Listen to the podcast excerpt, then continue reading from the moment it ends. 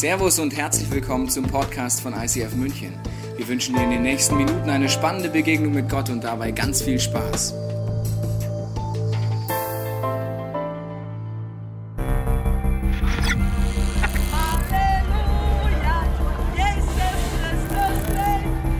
Wir haben so vieles geschafft, wir schaffen das. Nobody can do it like me. Nobody. Yes, we can. Nobody loves the Bible more than I do. Which is why alone can fix it. Sie sprechen, versprechen, erbrechen. Nur heute Populismuspropaganda im Ausverkauf. Make America great again. Wir schaffen das. Make love, not wars. Let's exit. Brexit. Ihr Wort betäubt unsere Begehren. Wahr ist, was ankommt. Und du? Hältst du, was du versprichst? Den Himmel auf Erden. Nichts wäre besser. Doch bist nicht auch du eine Stimme mehr? Du gehst, den Tod. Stille. Du bist weg. Und wir sind wieder allein, allein. Da erschallt die Stimme. Auferstanden! Er ist wahrhaftig auferstanden! Seit Generationen verblasst dieser Hoffnungsschimmer nicht. Du hältst Wort, hast eine Ankündigung überboten. Anders als wir dachten, mehr als wir erhofften, weiter als wir uns vorstellen konnten. Du hältst deine Versprechen.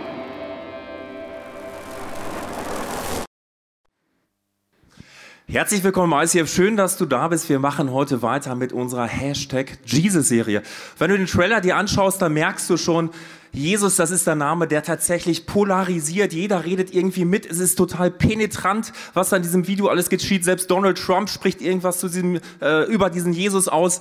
Wo liegt die Wahrheit? Das ist die Frage, der wir uns stellen wollen in dieser Hashtag Jesus-Serie und wir wollen diese Hashtag Jesus-Serie tatsächlich ähm, durchführen bis Ostern hin. Und heute geht es um ein Wort, um einen Satz, den Jesus über sich selbst ausgesprochen hat, womit er sich selbst beschrieben hat. Und in diesem Satz hat er tatsächlich dich und mich mit einem Tier verglichen. Mit welchem Tier würdest du dich gerne vergleichen? Vielleicht würdest du dich tatsächlich gerne vergleichen mit einem Hengst. Ich habe dir ein Bild von einem Hengst mitgebracht. Ein schwarzer Hengst, ein unheimlich elegantes Tier. Es glänzt in der Sonne, Wahnsinn. Äh, stark und äh, temperamentvoll, dynamisch. Das wollen wir sein, oder? Oder du stellst dir die Frage und du denkst dir, ich wäre gerne ein Tiger. Wenn du ein Mann bist und deine Frau würde dich als Tiger bezeichnen. Was für eine tolle Bezeichnung, oder? Oder du bist eine Löwin. Ja, eine Löwin ist eigentlich das mächtigste Tier der Welt, äh, weil der männliche Löwe jagt eigentlich nicht, der liegt in der Sonne und die Löwin macht die ganze Arbeit. Also es gibt unheimlich viele Vergleiche, mit denen wir tatsächlich sagen würden, hey, also mit diesem Tier, hm, damit würde ich mich identifizieren. Jesus macht jetzt Folgendes. Er sagt zu dir und zu mir, schau mal, damit vergleiche ich dich. Bist du bereit? Ich enthülle jetzt das, wo Jesus sagt, damit vergleiche ich dich. Tada! Es ist ein Schaf. Und dieses Schaf beherzigt tatsächlich einen Grundsatz, nämlich, du kannst alles sein im Leben. Wenn du aber ein Einhorn sein kannst, sei unbedingt ein Einhorn. Wer möchte ein Einhorn sein? Guido, vielleicht möchtest du tatsächlich ein Einhorn sein. Jesus Christus sagt, ich bin der gute Hirte.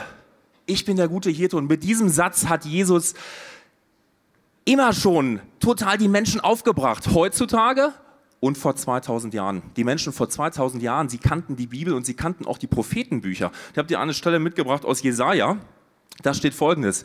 Ja, der Herr kommt als ein mächtiger Gott, er herrscht mit großer Kraft. Den Lohn für, für seine Mühe bringt er mit. Sein Volk, das er sich erworben hat. Es geht vor ihm her, er sorgt für sein Volk wie ein guter Hirte. Die Lämmer nimmt er auf den Arm und hüllt sie schützend in seinen Umhang. Die Mutterschafe führt er behutsam ihren Weg. Und du kennst vielleicht den bekanntesten Psalm überhaupt, Psalm 23, und da sagt der Psalmist, der Herr ist mein Hirte. Die Menschen, die wussten das, dass dieser Gott tatsächlich als ein Hirte kommen würde. Und jetzt ist da Jesus, der sagt, hey, ich bin der gute Hirte. Das hatte eine Folge, die Menschen, sie haben Steine genommen und sie wollten Jesus sofort steinigen, weil das war ein Skandal. Es geht überhaupt nicht. Meine Frage ist, wie gehst du heute eigentlich mit diesem Satz um? Der Herr, Gott, Jesus, er beschreibt sich als Hirte. Wir alle. Wir sind ein, ein, ein Volk von Menschen, die tiefe Verletzungen erfahren haben durch Leiterschaft. Vielleicht war es bei dir so, dass deine Eltern ihre Autorität missbraucht haben in ihrer Family. Deine Mutter, dein Vater. Vielleicht erlebst du ständig schlechte Leiterschaft, du erlebst schlechte Hirten auf deiner Arbeit, dein Chef. Wo auch immer. Du kannst überall schlechte Erfahrungen, jeder von uns hat schlechte Erfahrungen gesammelt mit Leiterschaft. Und wir sind ein Volk von Nachfahren des Dritten Reiches. Da haben Menschen die schrecklichsten Erfahrungen überhaupt damit gemacht, was es heißt, einen, einen Mensch zu haben, der leitet und der so schrecklich leitet, dass man es gar nicht mehr beschreiben kann. Und wenn Jesus sagt, ich bin der gute Hirte, dann ist das tatsächlich ein absoluter Hammer. Und meine Frage ist, steckt nicht vielleicht doch etwas Wahrheit drin in diesem Bild des Schafes hier? Ein Schaf, kein Löwe, kein Tiger, kein wilder Hengst. Die Besonderheit bei so einem Schaf ist, das kann nicht auf lange Distanz klar sehen, also mehr als 20 Meter ist eigentlich schwer zu machen für dieses Schaf. Und das Interessante ist, egal wo du jetzt dieses Schaf hinsetzt, das Schaf fängt an zu grasen. Es fängt einfach an zu grasen, egal ob die, die, das Gras wunderschön grün ist, ob es verbrannt ist, das fängt einfach an, weil es ist da jetzt einfach hingesetzt. Und du kannst da hinten die grünste Wiese überhaupt haben, das Schaf bleibt hier, es hat keinen Überblick. Und das erinnert mich tatsächlich an uns Menschen. Wo bist du in deinem Leben tatsächlich an so einem Platz, wo du dir sagst, war ich immer schon und hier bin ich halt. Vielleicht ist es bei dir der Punkt ähm, Beziehung, Freundschaft, wo du selber sagst, ja, irgendwo bin ich in unguten Beziehungen drin.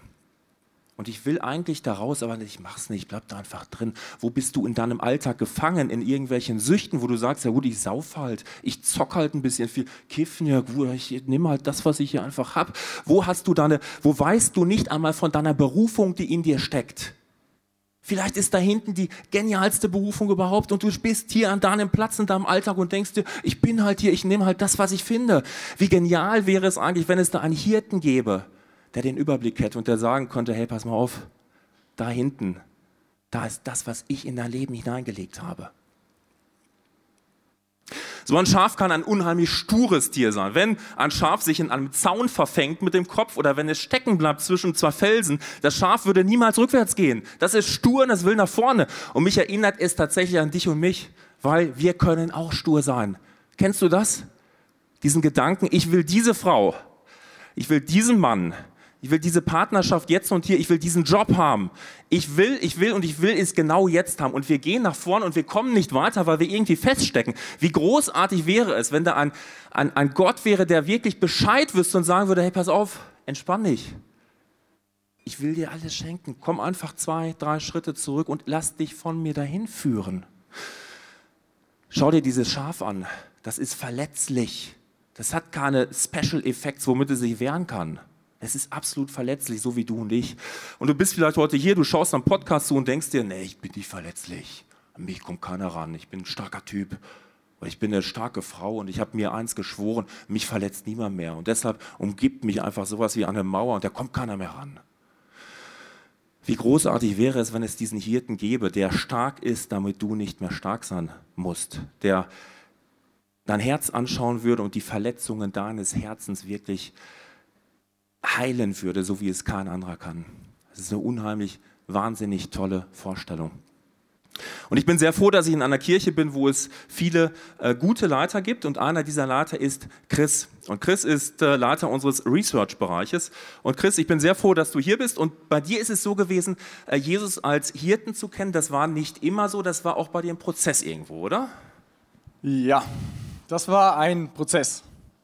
Und wenn du heute zum ersten Mal hier bist, und dich vielleicht wunderst, hey, warum muss es bei euch die ganze Zeit im ICF um Jesus gehen? Da kann ich dich sehr gut verstehen, weil bei mir war es am Anfang genauso. Der Pastor predigt über Jesus, die Christine erzählt noch was über Jesus, die Worship Band singt Lieder zu oder mit über Jesus. Und dann hängen auch noch so Plakate heute überall, wo Jesus draufsteht. Ich habe nicht verstanden, warum Jesus so eine große Rolle spielen muss. Vor einiger Zeit habe ich mit ein paar guten Freunden eine Reise nach Peru in den Dschungel unternommen. Und um dorthin zu kommen, muss man in Peru erstmal relativ lange mit dem Bus durch das Land fahren und dann am Ende das letzte Stück mit einem Boot auf einem Fluss immer geradeaus. Und am Ende ganz weit in der Ferne hat man so einen kleinen Holzsteg gesehen. Das war unser Camp und in diesem Camp haben wir tatsächlich so eine Art Hirten, einen Leiter kennengelernt, nämlich Pedro. Pedro war jetzt nicht unbedingt ein Schäfer in dem Sinne, aber er war unser Dschungelguide. Und am Anfang wusste ich nicht so genau, was ich von ihm halten soll. Man hat schon ein bisschen was von ihm gehört. Im Reisebüro hat man uns ein bisschen was über ihn erzählt. Aber wenn das, wie das so ist, wenn man halt jemand Fremdes kennenlernt, am Anfang ist man erstmal ein bisschen vorsichtig. Dann habe ich aber viel Zeit mit ihm verbracht. Ich habe ihm Fragen gestellt, ich habe zugehört, wir haben lange abends gequatscht noch. Und so habe ich Petro nach und nach immer besser kennengelernt. Und genau das Gleiche ist bei Jesus natürlich auch. In Johannes 10 sagt er, die Schafe folgen ihm nach, denn sie kennen seine Stimme. Einem Fremden aber folgen sie nicht nach, sondern fliehen vor ihm, denn sie kennen die Stimme der Fremden nicht. Wie gut kennst du den Hirten? Was würdest du sagen? Wie gut kennst du Jesus? Ich frage deswegen, weil als ich damals gesagt habe, oh, also ich verstehe nicht, warum ihr die ganze Zeit über Jesus reden müsst, ich konnte nicht viel mit Jesus anfangen. Ich wusste aber auch gar nicht, wer er ist. Und ganz ehrlich gesagt, ich hatte mich nie wirklich intensiv damit beschäftigt. Genau das hat sich jetzt verändert. Ich habe angefangen, Fragen anderen Christen zu stellen hier im ICF. Ich habe angefangen, selber in der Bibel mal nachzulesen, was steht denn da eigentlich drin? Was hat Jesus eigentlich behauptet, wer er ist? Ich habe mir sehr, sehr viele Podcasts angehört und vor allen Dingen, ich habe Sachen ausprobiert, die ich vorher vielleicht mich nicht so getraut hätte, zum Beispiel, oder die unangenehm waren, zum Beispiel beim Beten mal zuzuhören. Und das ist am Anfang unangenehm, insbesondere wenn du dich selber als rational denkender Mensch bezeichnest. Aber es hatte die Folge, dass ich nach und nach festgestellt habe, dass es viel mehr gibt, als ich eigentlich dachte. Und herausgefunden habe, was Jesus heute für uns als Hirte einen Unterschied im Leben machen kann. Zurück zum Dschungel. Am zweiten Tag ging es los zu Fuß, querfeldein. Und ich hatte keine Ahnung, wo es lang geht. Du musst dir vorstellen, ganz viele Bäume, 32 Grad, sehr hohe Luftfeuchtigkeit und überall so Tierstimmen im Hintergrund. Und wir hatten aber zum Glück Pedro dabei. Pedro, der ist mal links gegangen, mal rechts gegangen und wir ihm immer brav hinterher. Und dann durften wir verschiedene Früchte probieren. Da war zum Beispiel eine Frucht, die war so ein bisschen, ich sage es leicht, säuerlich, ein bisschen süß. Die zweite Frucht, die war total saftig und sehr süß. Die dritte Frucht durften wir nicht probieren. Warum? Weil sie ungenießbar war. Und hier ist der Punkt. In meinen Augen sahen alle drei Früchte genau gleich aus. Ich hatte keine Ahnung, welche Frucht jetzt genießbar ist oder von welcher Frucht ich Bauchschmerzen bekomme. Aber Petrus schon. Er kannte sich gut aus. Und dann sind wir Petro hinterher und dann hat er mal zum Beispiel ein großes Blatt angefasst und da wollte ich auch um gucken, wie fühlt sich das an. Und da war da so ein schwarzes Loch im Boden und der ist dann so leicht außen rum gegangen. Ich habe es ungefähr so gemacht. Ich hatte keine Ahnung, was da drin ist. Wahrscheinlich war es nicht so gefährlich. Aber der Punkt ist, ohne Pedro wäre ich ziemlich verloren gewesen in diesem Dschungel. Warum diese Geschichte? Weil in unserem Alltagsdschungel die Situation sehr ähnlich ist. Wir haben so viele Entscheidungen zu treffen. Ähm, fängt an bei ganz kleinen Sachen, Prioritäten setzen. Was ist heute wirklich wichtig? Ähm, was möchte ich das nächste Jahr, die nächsten zwei Jahre erreichen? Was, möchte, was ist mein Ziel die nächsten Jahre? Ähm, vielleicht auch größere Entscheidungen. Jens hat vorhin ein paar erzählt. Wo ziehe ich hin? Was macht mich glücklich? Wie gut wäre es, wenn wir so einen Hirten so einen Guide in unserem Alltag hätten. Im Psalm 23 ist einiges über diesen Hirten. Wenn wir Jesus besser kennenlernen wollen, das habe ich auch erst später verstanden, macht es Sinn, das Alte Testament zu lesen, weil da steht so viel über Jesus drin. Unter anderem wird dieser Hirte genauer beschrieben. Und zwar können wir dort lesen, Psalm 23, Vers 1 bis 3, der Herr ist mein Hirte. Darum leide ich keinen Mangel. Er bringt mich auf Weideplätze mit saftigem Gras und führt mich zu Wasserstellen, an denen ich ausruhen kann. Er stärkt und erfrischt meine Seele. Er führt mich auf rechten Wegen und verbirgt sich dafür mit seinem Namen. Hm. Wie ist es für dich? So, der Hirte möchte dich führen. Was glaubst du, wo würde Gott dich hinführen, wenn du dich von ihm führen lassen würdest? Vielleicht denkst du jetzt, wahrscheinlich wird er mich irgendwo hinführen, wo ich gar nicht hin möchte. Bei mir war es tatsächlich einmal so, als ich 19 Jahre alt war, wollte ich unbedingt Manager werden. Ich liebe schicke Anzüge und von einem Business-Meeting zum anderen jetten. Das war so das, was ich mir gewünscht habe. Wie du merkst, ich hatte keine Ahnung, was ein Manager eigentlich so macht. Und habe dann Wirtschaftsingenieurswesen studiert. Schwerpunkt ähm, Umwelttechnologie, weil das hat mich auch so ein bisschen interessiert. Und am Ende von diesem Studium sollte ich entscheiden, wo genau setze ich meinen Schwerpunkt mit meiner Bachelorarbeit. Es gab verschiedene Möglichkeiten. New York, eine Umwelttechnikfirma, fand ich sehr spannend. Lima, das war so eine Art Hilfsprojekt bei einer Firma, war auch sehr interessant. Und dann gab es noch eine Firma, die ich kennengelernt hatte in Baden-Württemberg. Kommt jemand aus Baden-Württemberg? Ein, zwei, gar nicht so viele. Baden-Württemberg ist ein wunderschönes Land, aber in dem Fall war es nicht meine Prio 1. Warum? Die Aufgabe bestand dort, eine Versuchsanlage zu betreuen, mit der das Abwasser bzw. die Abwasserbehandlung von dem Unternehmen verbessert werden sollte. So, zu dieser Zeit hatte ich die Stimme von diesem Hirten schon etwas besser kennengelernt. Falls dich das interessiert, wie man diese Stimme von Gott besser verstehen kann, schau dir den Podcast von Tobi am 9.12. an. Wie kann ich Gottes Stimme besser verstehen? Da wird das ganze Thema ausführlich behandelt. Kürze ich jetzt an dieser Stelle ab. Ich hatte diese Stimme etwas besser kennengelernt und habe auch in dieser Situation gesagt, Gott, ich weiß nicht genau, was das Richtige ist. Von außen sehen alle drei Optionen so ähnlich aus. Und ich habe gebetet und hatte den Gedanken, so ist es bei mir, ich hatte den Eindruck, geh zu dieser Versuchsanlage. Das war jetzt nicht das, was ich wollte. Ich wollte ein schicker Manager werden. Ich wollte ähm, schicke Business-Meetings. Und das war jetzt so eine kleine Versuchsanlage. Das war dreckig, das war kalt, das war nass. Und ich habe gebetet und gerungen. Das kann ich heute so leicht erzählen, aber damals war das nicht sehr einfach. Und ich hatte den Gedanken, geh wenigstens vier Wochen dahin. Ich habe es gemacht und ich weiß nicht warum. Aber es hat mir so viel Spaß gemacht, da zu forschen. Ich dachte immer, ich kann Chemie nicht, weil ich halt schlecht in der Schule war. Aber es hat mir so viel Spaß gemacht, dass ich nach fünf Monaten immer noch dort war und meinen Chef angebettelt habe, dass ich es noch um sechs Monat verlängern kann. Heute, nach vielen Jahren, arbeite ich in dem Bereich und es macht mir so viel Spaß zu forschen. Was habe ich daraus gelernt? Gott kennt deine und meine Begabung viel besser als wir selber. Er weiß viel besser, was dir Spaß macht. Aber was ist der entscheidende Punkt, den ich gelernt habe? Entscheidend ist, dass wir Gott Möglichkeit geben, in unser Leben reinzusprechen, dass wir ihm zuhören, dass wir ihm Zeit geben, dass wir ihn in unsere Entscheidung mit reinnehmen. Im Psalm 95, Vers 7 bis 8 geht es auch um das gleiche Thema. Und zwar sagt er dort, denn er ist unser Gott. Kurze Bemerkung, diesen Vers, nur die erste Stelle, das ist genauso eine Sache, die ich früher immer überlesen habe. Habe mir nie darüber nachgedacht, was steht denn da eigentlich.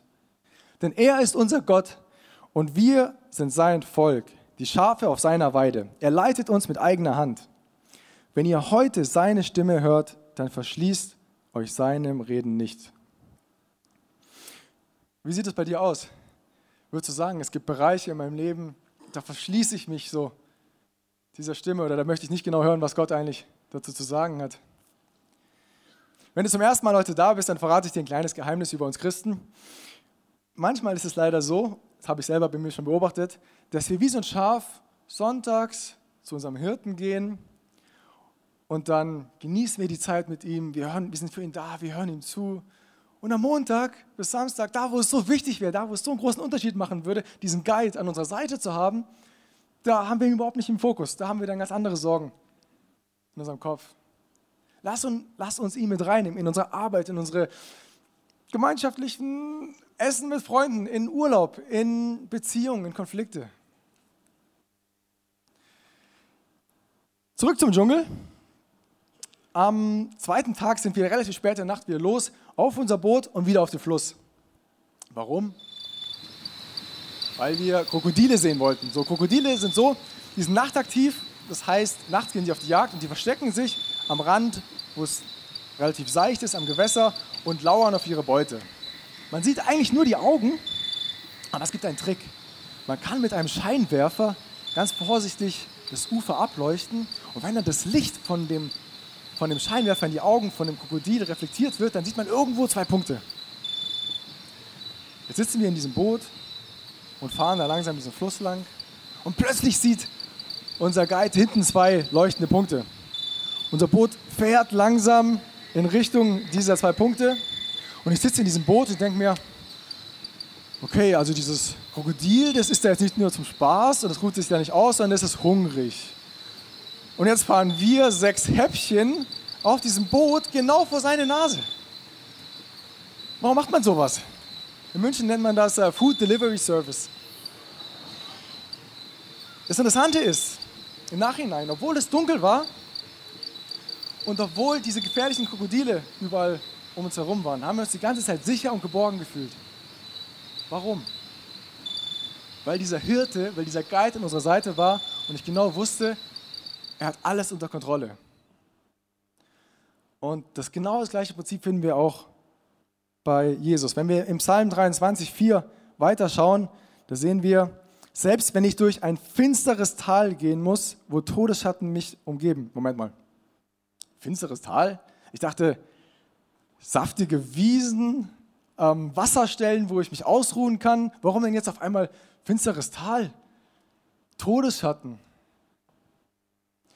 Was wir in diesem Vers sehen können, ist, dass selbst wenn du so eng mit Jesus unterwegs bist, es sein kann, dass finstere Täler in deinem Leben kommen. Und vielleicht ist es gerade so bei dir. Jesus sagt in Johannes 10, wenn der Wolf kommt, und vielleicht hast du das Gefühl, dass wie der Wolf dir gegenübersteht, oder dass ähm, wie du schon halb in so einem finsteren Tal drin bist. Vielleicht sitzt du gerade hier, du bist einfach müde, du bist erschöpft, du weißt nicht genau, wie du es schaffen sollst. Vielleicht ist es eine berufliche Situation, vielleicht weißt du nicht genau, wie es weitergehen soll, vielleicht ist es ein Konflikt in der Beziehung, vielleicht macht dein Körper einfach nicht das, was er machen sollte. Und genau da ist die gute Nachricht aus diesem Psalm. Du bist nicht alleine. Ich lese nochmal vor, selbst wenn ich durch ein finsteres Tal gehen muss, wo Todesschatten mich umgeben, fürchte ich mich vor keinem Unglück, denn du, Herr, bist bei mir.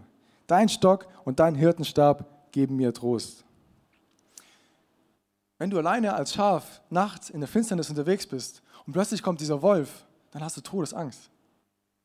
Wenn aber dieser Hirte an deiner Seite ist, dann verändert es die ganze Situation.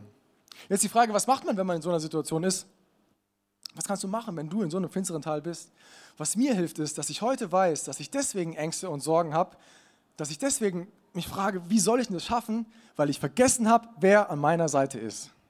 Das heißt, ich lese hole mir Bibelverse raus, ich suche mir zum Beispiel Psalme, die genau um dieses Thema gehen, dass Jesus, dass Gott an unserer Seite ist. Und ich lese mir so lange diese Verse durch und wenn es eine Stunde dauert, bis diese Wahrheiten aus der Bibel, diese Lügen in meinem Kopf verdrängt haben. Und es funktioniert extrem gut. Du lädst mich ein und deckst mir den Tisch, selbst vor den Augen meiner Feinde. Du salbst mein Haupt mit Öl, um mich zu ehren, und füllst meinen Becher bis zum Überfließen. Nur Güte und Gnade werden mich umgeben alle Tage meines Lebens und ich werde wohnen im Haus des Herrn für alle Zeit.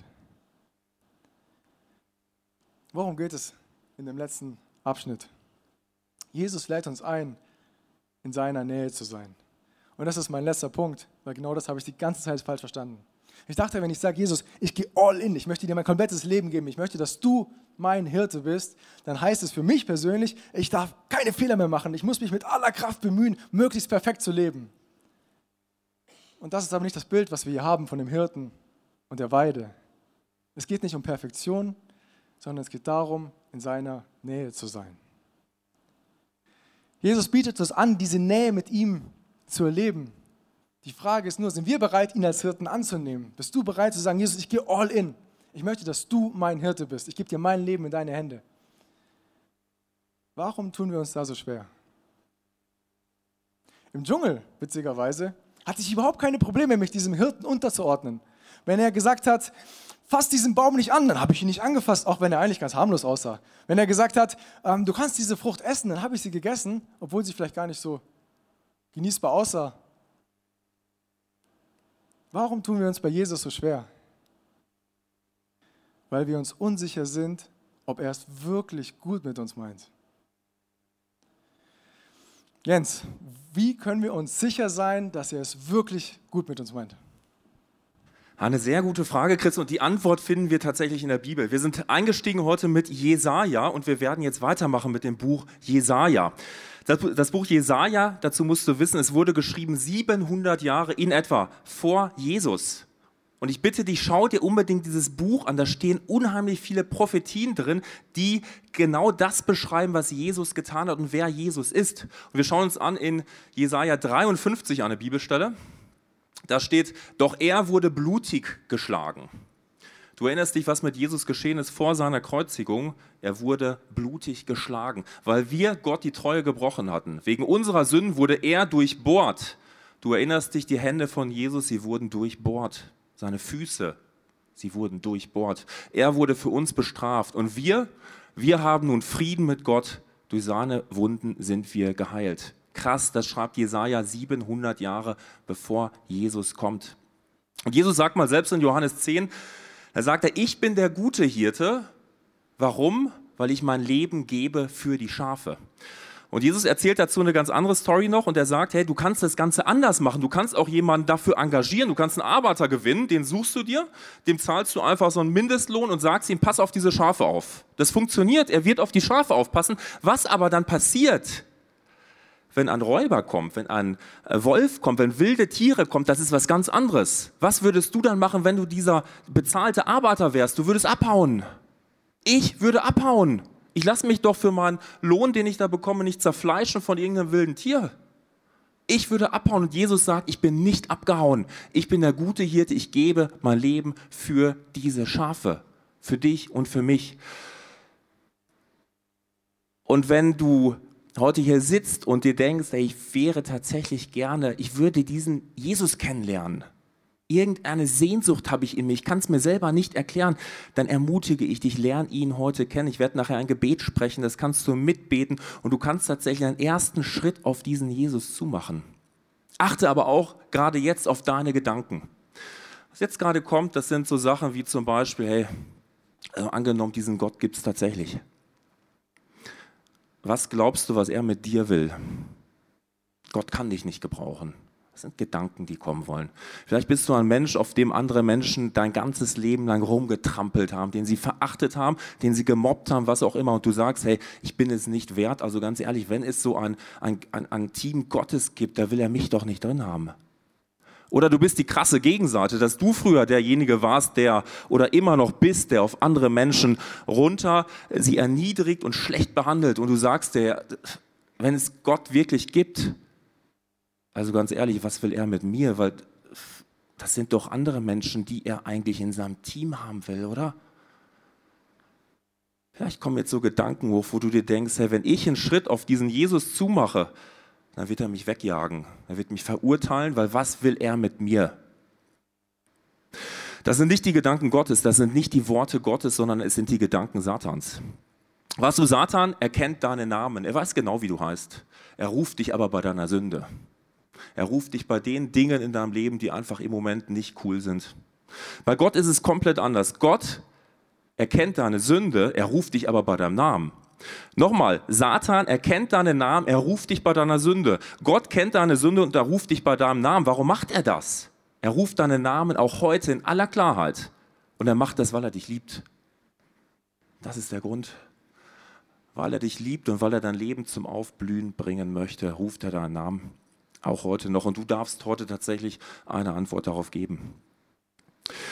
Vielleicht bist du Christ und du würdest dich als Christ bezeichnen und du bist heute hier, weil einfach Sonntag ist, oder? Das ist doch einfach ein schöner Tag, wo man sich mal wieder so richtig führen lassen kann von unserem Hirten.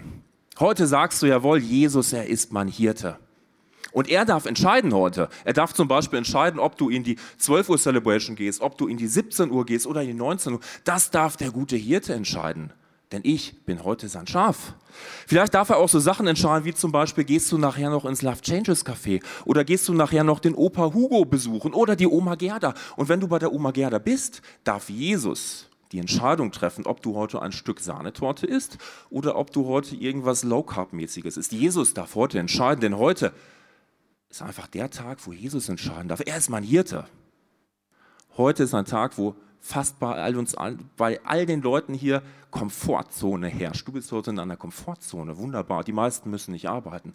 Und Jesus, jawohl, er ist mein Hirte heute. Wie ist es ab morgen in deinem Alltag? Bei diesen Entscheidungen, die anstehen werden, bei interessanten Entscheidungen in deiner Arbeit, in deinem Studium, in deiner Schule, wo Gott dir sagt, hey, pass auf, äh, ich habe eine Idee, da geht's lang und du sagst dir, okay, Gott hört sich gut an, aber ich gehe dahin. Das macht Sinn für mich. Oder die richtig interessanten Themen, Finanzen, Sexualität, Beziehung. Gott sagt, hey, schau mal, ich habe was für mich für dich vorbereitet, lass uns mal den Weg gehen und du sagst, okay, ja, da muss ich hin. Ich weiß, wie es geht. Wie bist du in deinem Alltag? Die wirklich heftigen Entscheidungen. Vielleicht geht es dir so, dass du verletzt bist innerlich und Gott sagt dir schon seit langer Zeit, geh diesen Weg der Vergebung. Komm, ich zeig dir, wie es geht. Lass uns gemeinsam gehen. Und du sagst, ich gehe da lang. Oder du bist in der Kirche unterwegs, in welcher Kirche auch immer, und du arbeitest viel, weil es deine Leidenschaft ist. Und du äh, bist vielleicht nicht in der Kirche unterwegs und du arbeitest trotzdem viel. Und Gott sagt zu dir, hey, pass auf, es ist gut, dass du einfach so ein fleißiger Typ bist, aber äh, unsere Beziehung da zwischen dir und mir, sie kommt zu kurz. Ich habe hier, lass uns einfach gemeinsam Zeit verbringen. Und du sagst, jawohl, Gott hört sich geil an. Ich muss das Projekt noch erst zu Ende bringen. Wie lebst du deinen Alltag? Ganz ehrlich, es ist heuchlerisch von dir und von mir. Wir stellen uns hin und wir sagen, es ist, jawohl, Halleluja, es ist Sonntag wieder, der Herr ist maniert und dann gehen wir in den Alltag und es ist alles weg. Kleine Entscheidung, okay, gut, ich räume abends noch ein Abendgebet an, Viertelstunde, da kann er mir noch was sagen. Aber was wir machen, ist, wir heucheln. Wir heucheln durch und durch, wenn wir uns so verhalten. Und Hand aufs Herz, wir haben alle diese Bereiche. Diese Tage, wo du dir vornimmst, heute mache ich komplett frei, dann geht das Telefon und du denkst dir, nee, ein bisschen was muss ich schon noch machen. Wir haben alle unsere Herausforderungen. Wo ist heute deine? Ich lade dich ein, lass uns ehrlich werden. Und zum Ehrlichwerden gehört dazu, dass wenn du dich auch nur im Kleinen so verhältst, dann glaubst du nicht, dass Gott der gute Hirte ist. Du glaubst es nicht. Das ist die logische Schlussfolgerung. Denn wenn du tatsächlich denken würdest, dass sein Plan gut ist für dein Leben, dann würdest du diesen Plan leben wollen.